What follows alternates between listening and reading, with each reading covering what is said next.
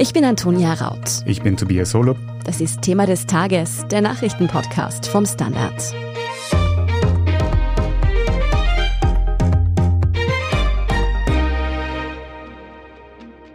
Lebensmittel, Benzin oder Energiepreise. Nicht nur in Österreich wird gerade so ziemlich alles teurer. Währenddessen verdienen wir aber nicht unbedingt mehr. Das heißt, wir können uns weniger leisten. Ungarn wählt deshalb einen radikalen Schritt und friert die Preise auf Grundnahrungsmittel ein. Aber sind Fixpreise der richtige Weg oder schaden sie womöglich mehr, als sie nützen?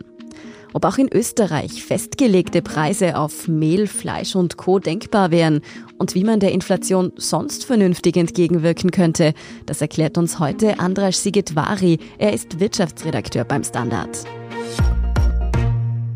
Andrasch, kommt es eigentlich nur mir so vor oder wird in Österreich gerade das tägliche Leben noch einmal spürbar teurer? Äh, nein, das kommt nicht nur dir so vor. Die lag bei ca. 4,3 Prozent, die Inflation.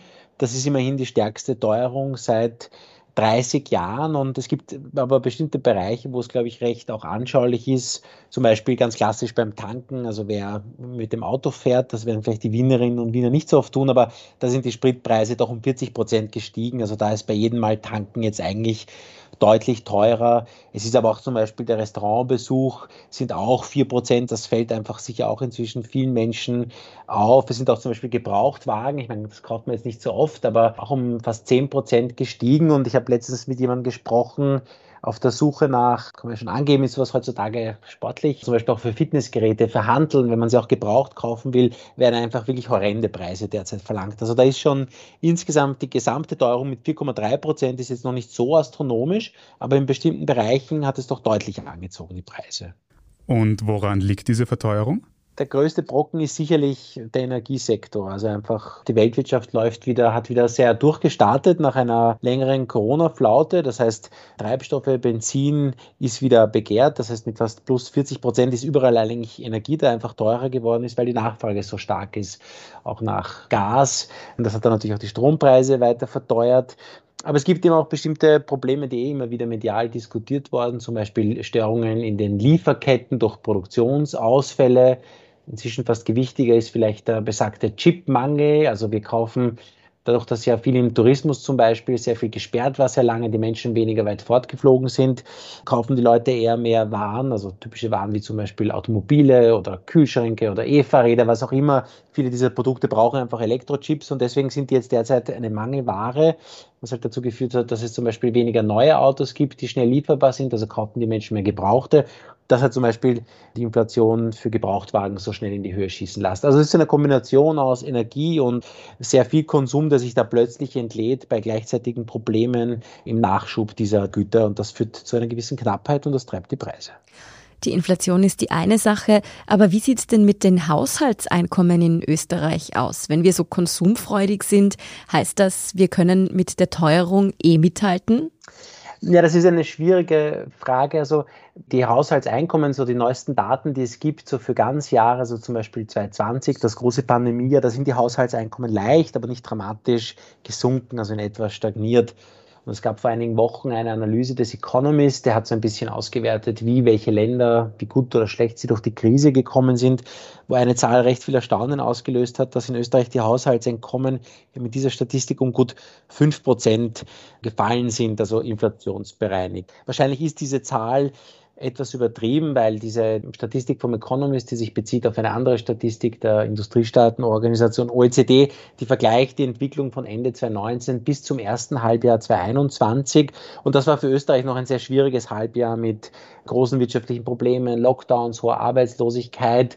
Also das hat etwas wahrscheinlich in dieser Statistik sich ausgewirkt. Also sprich die Haushaltseinkommen, um es kürzer zu machen, die sind sicher nicht so dramatisch gefallen, wie da wahrscheinlich der Anschein erweckt wird. Aber mit diesen doch doch deutlichen Preissteigerungen, da können sie auch nicht mithalten. So viel dürfte klar sein. Jetzt haben wir schon viel über Wirtschaft geredet. Es hat doch eigentlich viele Corona-Wirtschaftshilfen gegeben. Kommen die denn überhaupt nicht bei der Bevölkerung an?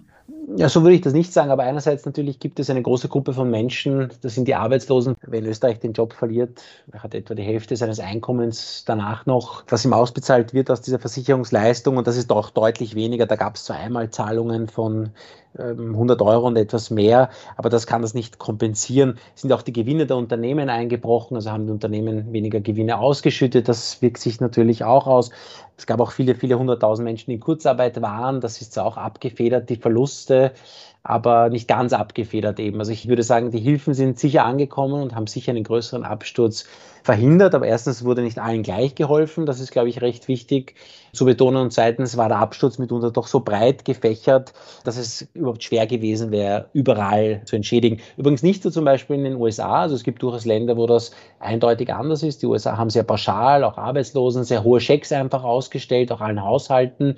Dort sind die Haushaltseinkommen recht stark gestiegen auch. Das ist auch uns zweifelhaft in der Pandemie.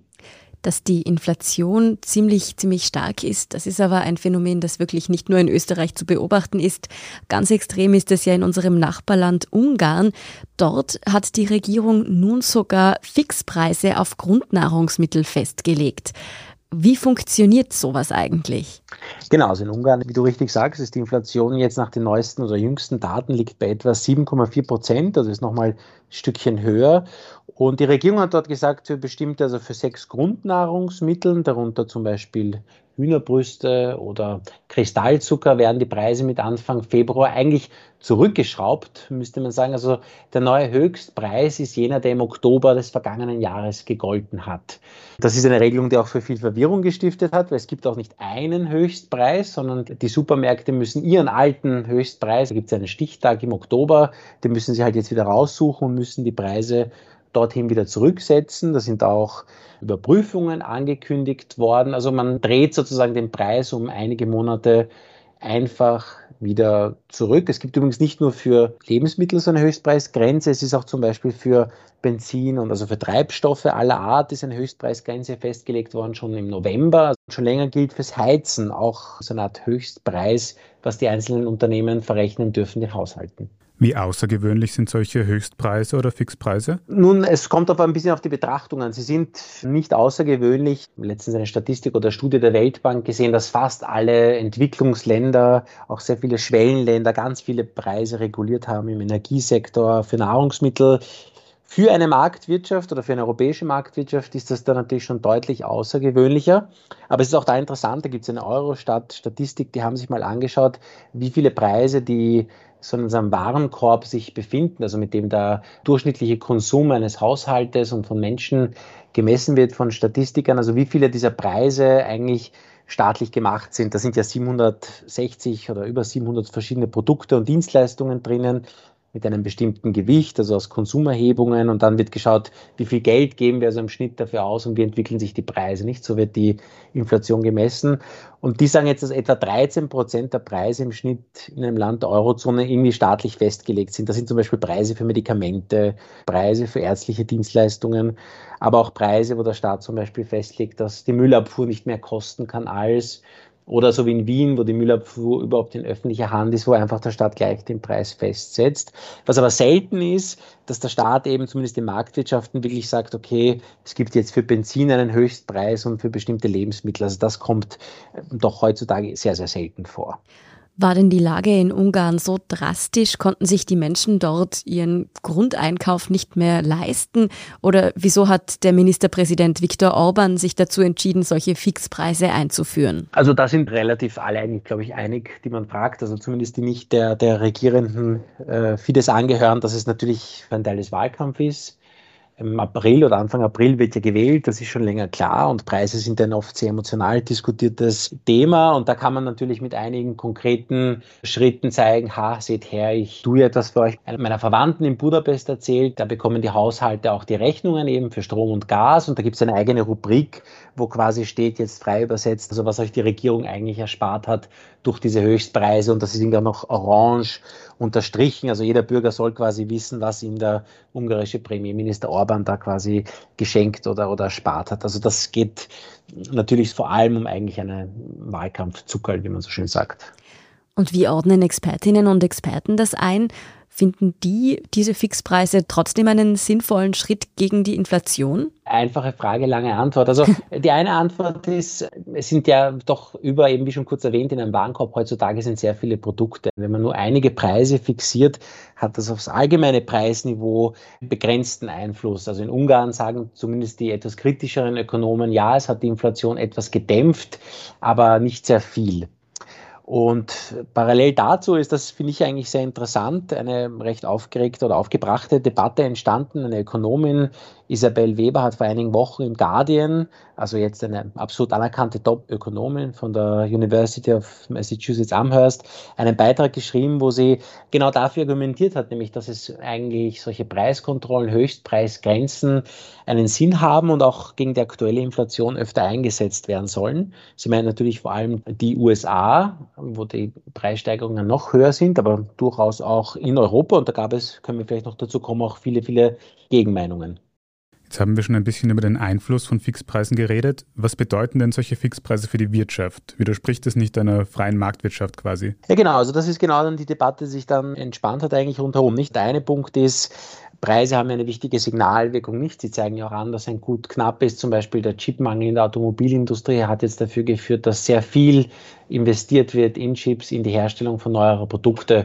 Das kann man auch bei bestimmten Lebensmitteln sehen. Also das ist eine Warnung eben von Kritikern, dass sie sagen, wenn der Staat da Preise festsetzt, dann geht diese Signalwirkung verloren, dann geht der Anreiz für neue Investoren verloren, mehr in die Produktion eben bestimmter Güter, was auch immer gerade knapp ist, seien es Autos, seien es Chips, seien es Avocados, seien es Handeln, weil wir das schon hatten, zu investieren. Das ist sozusagen eine Kritik.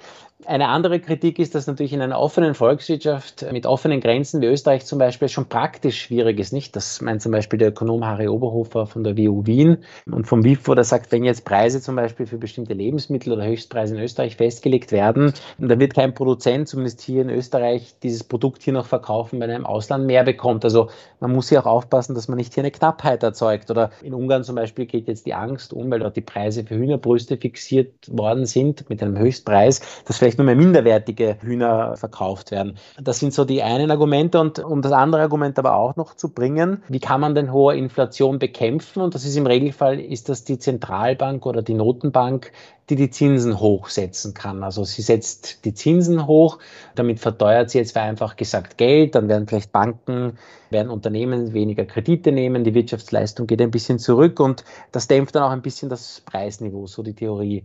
Aber jetzt haben wir schon am Anfang gesagt, Energie ist so teuer geworden, Öl, und da kann eine Notenbank gar nichts machen. Und das ist so ein bisschen die Debatte. Wenn wir derzeit diesen Preisanstieg gar nicht mit den klassischen Instrumenten stoppen können, was können wir da tun? Und da gibt es schon auch einige Ökonomen, die sagen, in bestimmten ausgewählten Bereichen, zum Beispiel eine Kollegin von eben erwähnten Oberhofer von der Uni Wien, Lea Steininger, kann das schon auch strategisch eingesetzt werden. Ein Beispiel nur zu nennen, PCR-Tests sind ja in Österreich auch gratis. Das ist ja auch zum Beispiel ein staatlich verordneter Preis, wenn man so will. Gibt es historische Vorbilder für dieses Vorgehen mit den Fixpreisen? Gibt es viele. Also zum Beispiel ein sehr bekanntes, das auch diskutiert wird in dem erwähnten Artikel, ist in den USA, wo eine eigene Preiskommission im Zweiten Weltkrieg operiert hat mit offenbar weit über 100.000 Mitarbeitern, die tatsächlich die Preise sehr engmaschig kontrolliert haben, also für Milch, Mehl, was auch immer, und Höchstpreise festgelegt haben. Es gab ein eigenes Gerichtssystem, also man konnte diese, wenn die Entscheidungen getroffen haben und gesagt haben, so, Schuhe dürfen jetzt nicht mehr kosten als XY, dann konnten das Unternehmer wohl bekämpfen, aber die Preise sind zumindest trotzdem nochmal so geblieben. Also es galt eigentlich zumindest in dieser Krisenzeit als recht effektiv. Damals wurden natürlich vor allem Waffen hergestellt in den USA. Also die ganze Industrie war halt eher damit beschäftigt, statt Automobilen zu bauen, halt eher Kampfflugzeuge und Kampfschiffe. Und deswegen hat man auch die Angst gehabt, dass natürlich die Inflation sehr hoch schnellen wird, weil plötzlich Produkte fehlen. Darum hat man dieses Regime eingeführt, dass sich eben jeder die Dinge leisten kann oder möglichst leisten soll. Aber es gab auch neuere Beispiele aus den 1980er Jahren, wo Länder wie Israel oder Brasilien das gemacht haben, wobei eine Studie des Internationalen Währungsfonds hat eher, um es kurz zusammenzufassen, das Ergebnis gehabt, allein mit Preiskontrollen hält man eigentlich einen Preisanstieg nicht an, weil man kann das zwar dämpfen eine Zeit lang, aber dann steigen die Preise doch wieder weiter an. Wären denn Fixpreise auf Lebensmittel und ähnliches auch für Österreich eine Option?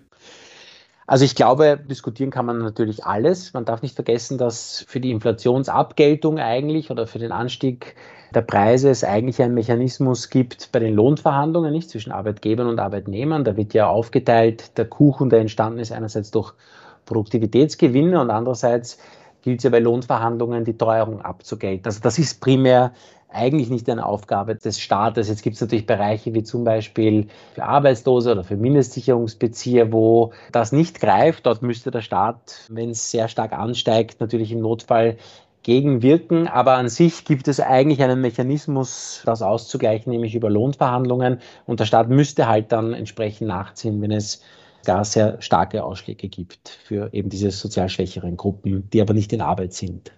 Jetzt hast du auch schon gesagt, dass man nicht mit allen Produkten gleich umgehen kann. In Österreich sind ja gerade die hohen Energiepreise ein großes Thema, genauso in vielen anderen Ländern Mitteleuropas auch. Könnte unsere Regierung also nicht einfach eine Preisobergrenze für Heizöl und Co. festlegen? Also es gibt ja jetzt, ist ja beschlossen worden, eine Förderung für sehr ärmere Haushalte, einen Zuschuss, der möglich ist. Es gibt ja auch einen Klimabonus, der heuer ja kompensieren soll, dass auch ein CO2-Preis eingeführt wird und der das heuer auch etwas überkompensiert. Das heißt, die Haushalte bekommen heuer ohnehin etwas mehr Geld zurück, als dieser CO2-Preis kostet und damit wird auch ein Teil des Energiepreisanstiegs insgesamt abgegolten.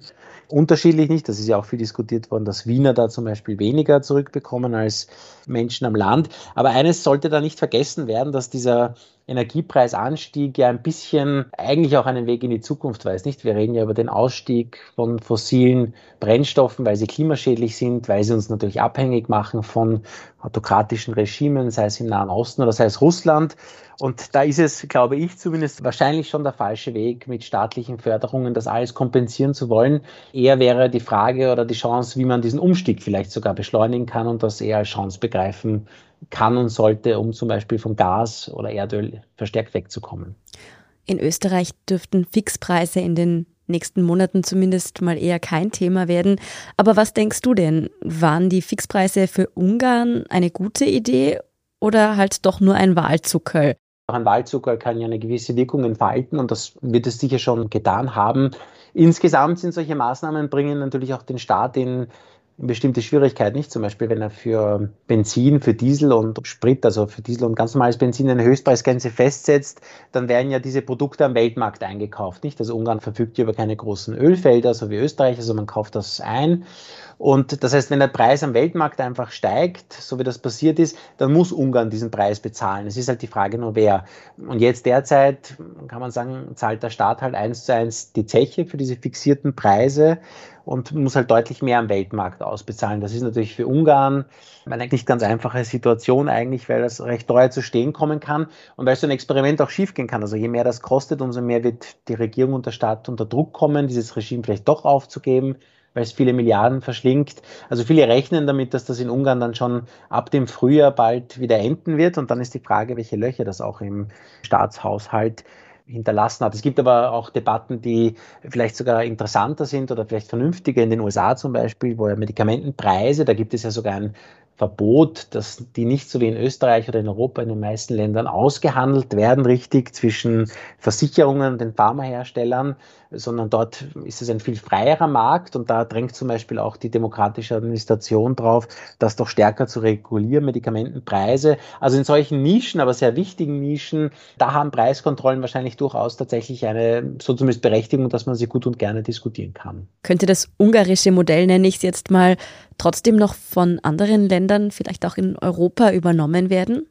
Also das ist sehr interessant, weil so ein bisschen diese Debatte, die ich da geschildert habe am Anfang über diese Ökonomen nach diesem Beitrag. Und dann ist zum Jahreswechsel auch ein anderer Beitrag erschienen. Da wurde der Chefökonom der Bank Austria gefragt, was er denn so glaubt, dass vielleicht einige der Trends des Jahres sein werden, die man gar nicht so am Radar hat. Und er hat da auch gemeint, Ökonom Bruckbauer, er glaubt, Preiskontrollen wären das ein Punkt, die durchaus kommen. Das hat auch viel überrascht, dass, aha, dass das plötzlich so auftaucht. Also es könnte schon sein, dass das nochmal in Diskussion kommt. Vor allem es gibt ja noch einen anderen Aspekt, über den wir nicht gesprochen haben. Der ist in den USA wahrscheinlich stärker in Europa, aber wird hier auch beobachtet, dass doch einige Unternehmen ihre Preise mehr verteuert haben als das, was sich ihre Waren im Einkauf verteuert haben. Also diese Unternehmen haben diese Entwicklung, diese steigenden Preise auch genutzt, um ihre eigenen Gewinnmargen noch einmal zu erhöhen. Das ist in den USA ganz gut beobachtbar. Davon spricht aber auch schon die Bundesbank in Deutschland für die Bundesrepublik. Also vor allem dort, wo einige Unternehmen sehr marktbeherrschende Stellung haben, haben sie auch ihre Gewinnmargen hochgetrieben. Und da wird dann sicher die Debatte natürlich kommen, wenn man dann diese Bereiche besser identifizieren kann. Naja, müsste man jetzt nicht etwas dagegen tun, dass da ein paar Unternehmen einfach mehr Profit machen, weil sie für Waren mehr Geld verlangen können, obwohl sie es gar nicht müssten, eben vom Einkauf her. Gibt es sonst noch alternative Maßnahmen, mit denen wir das Leben quasi leistbarer halten können, ohne der Wirtschaft zu schaden? Also es ist eben sehr schwierig, nicht? Weil das eine haben wir schon gesprochen, eine Erhöhung der Zinsen, was die Inflation womöglich gar nicht bremsen würde, aber würde sicherlich Jobs kosten, weil eben die Unternehmen natürlich weniger Kredite bekommen. Das zweite ist mit Preiskontrollen, ist natürlich auch ein rigider staatlicher Eingriff, wo er in private Märkte hinein funkt dirigistisch, was auch mit Nachteilen verbunden ist. Also das macht es vielleicht jetzt auch so ein bisschen interessante Debatte und natürlich auch heikel, dass eigentlich es kein klares Konzept gibt, was zu tun oder zu machen wäre, aber zugleich sich da eine gewisse Diskussion aufstaut. Vielleicht einen Punkt, den man noch sagen muss, ist, dass diese höhere Inflation auch ein Zeichen dessen ist, und das muss man, glaube ich, immer gemeinsam mitbedenken, dass es der Wirtschaft eigentlich ganz gut geht, dass eigentlich recht viel nachgefragt ist, dass viele Menschen in Arbeit sind. Also Inflation als etwas nur Schlechtes zu betrachten, wäre ganz falsch. In einer alternativen Welt, wo jetzt keiner Geld ausgeben wollen würde, wo alles gesperrt wäre, da würden die Preise nicht steigen, aber wir hätten zum Beispiel vielleicht eine sehr, sehr hohe Arbeitslosigkeit. Also es ist so eine Art Balanceakt, wo eine hohe Inflation auch von durchaus drei, vier Prozent gar nicht unbedingt nur negativ sein muss, eben was das Wachstum betrifft, sogar sicher positiv ist. Auf jeden Fall wird die Inflation in Österreich in den nächsten Monaten noch sehr dynamisch bleiben. Immerhin können wir jetzt in der Zwischenzeit zu unseren Nachbarn nach Ungarn schauen und auch aus der Geschichte lernen, wie man damit umgehen kann. Vielen Dank für die Ausführungen, Andras. Ja, sehr gerne und hoffentlich bis bald. Wir sind gleich zurück. Und hier ist, was Sie heute sonst noch wissen müssen. Erstens, Großbritannien hat die Lieferung von Panzerabwehrraketen an die Ukraine angekündigt. Im Fall einer russischen Invasion soll sich die Ukraine damit selbst verteidigen können. Auch britische Armeeangehörige kommen kurzzeitig ins Land, um den lokalen Streitkräften den Umgang mit den Waffensystemen beizubringen. Unterdessen trifft die deutsche Außenministerin Annalena Baerbock heute ihren russischen Amtskollegen Sergei Lavrov. Die diplomatischen Beziehungen zwischen den beiden Ländern sind ja seit längerem angespannt. Die Ukraine-Krise dürfte zusätzlich einen Schatten über die Gespräche werfen. Baerbock schließt allerdings deutsche Waffenlieferungen an die Ukraine aus. Von Seiten der NATO hieß es nun, dass im Fall eines russischen Angriffs auf die Ukraine ein NATO-Einsatz nicht ausgeschlossen wird. Auslöser für die angespannte Lage sind nach wie vor die über 100.000 russischen Soldaten, die seit Wochen an der ukrainischen Grenze positioniert sind. Auch in Belarus finden nun Militärübungen mit russischer Beteiligung statt. Zweitens, Roberta Metsola ist neue Präsidentin des EU-Parlaments. Die 43-jährige Politikerin aus Malta folgt dem kürzlich verstorbenen Italiener David Sassoli nach. Metzola ist die jüngste Amtsinhaberin in der Geschichte des EU-Parlaments. Sie ist außerdem die erste Frau in diesem Amt seit 20 Jahren. Die Malteserin gehört der konservativen EVP-Fraktion an, setzt sich gegen Korruption ein und hat sich etwa gegen eine Lockerung von Abtreibungsgesetzen positioniert. Nach dem überraschenden Tod ihres sozialdemokratischen Vorgängers Sassoli hat sie bereits in der vergangenen Woche die Geschäfte des EU-Parlaments geführt. Drittens, am heutigen Dienstag wurde an Österreichs Schulen gestreikt. Mehrere Schülerinnen und Schülergruppen haben mit lokalen Versammlungen und Social-Media-Aktionen auf ihre Sorgen im Vorfeld der diesjährigen Matura aufmerksam gemacht. Zuvor hatte Bildungsminister Martin Polaschek von der ÖVP angekündigt, die mündliche Matura nach zweijähriger Pause wieder abhalten zu wollen. Gleichzeitig hat das Bildungsministerium auch Erleichterungen bei der schriftlichen Matura und der Notengebung in Aussicht gestellt. Den streikenden Schülerinnen und Schülern geht das aber nicht weit genug. Sie fordern eine rein freiwillige Teilnahme an der mündlichen Matura sowie bessere Corona-Schutzmaßnahmen im Alltag. Insbesondere weisen die betroffenen SchülerInnen auf den anhaltenden Leistungsdruck und die psychische Belastung für junge Menschen hin. Und viertens, nach Bekanntwerden des Skandalvideos, das Runtastic-Gründer Florian Gschwandner beim verbotenen Après-Ski in der Gamsstadt zeigt, werden die Corona-Regeln vor dem Hahnenkamm-Wochenende verschärft. Laut Medienberichten soll die Außengastronomie in Kitzbühel ab Mittwoch für eine Woche geschlossen werden. Außerdem wird der Betrieb der Hahnenkammbahn an den Abenden des Rennwochenendes eingestellt, um den Besucherandrang zu reduzieren. Live dabei sein ist beim Hahnenkammrennen dieses Jahr also wirklich nur halb so lustig wie in anderen Jahren. Genauso spannend wie immer ist aber natürlich der Standard Live-Ticker, den Sie am Wochenende mitverfolgen können. Und alles weitere zum aktuellen Weltgeschehen finden Sie natürlich auch wie immer auf derstandard.at. Danke fürs Zuhören und all jenen, die uns auf Apple Podcast oder Spotify folgen, uns eine nette Rezension geschrieben oder eine 5-Sterne-Bewertung gegeben haben. Und ein ganz besonders großes Dankeschön geht wie immer an all jene, die unsere Arbeit mit einem Standard-Abo oder einem Premium-Abo über Apple Podcasts unterstützen. Das hilft uns wirklich sehr, also gerne auch Freundinnen und Freunden weiterempfehlen. Verbesserungsvorschläge und Themenideen schicken Sie uns am besten an podcast.derstandard.at. Ich bin Tobias Holub. Ich bin Antonia Raut. Baba und bis zum nächsten Mal.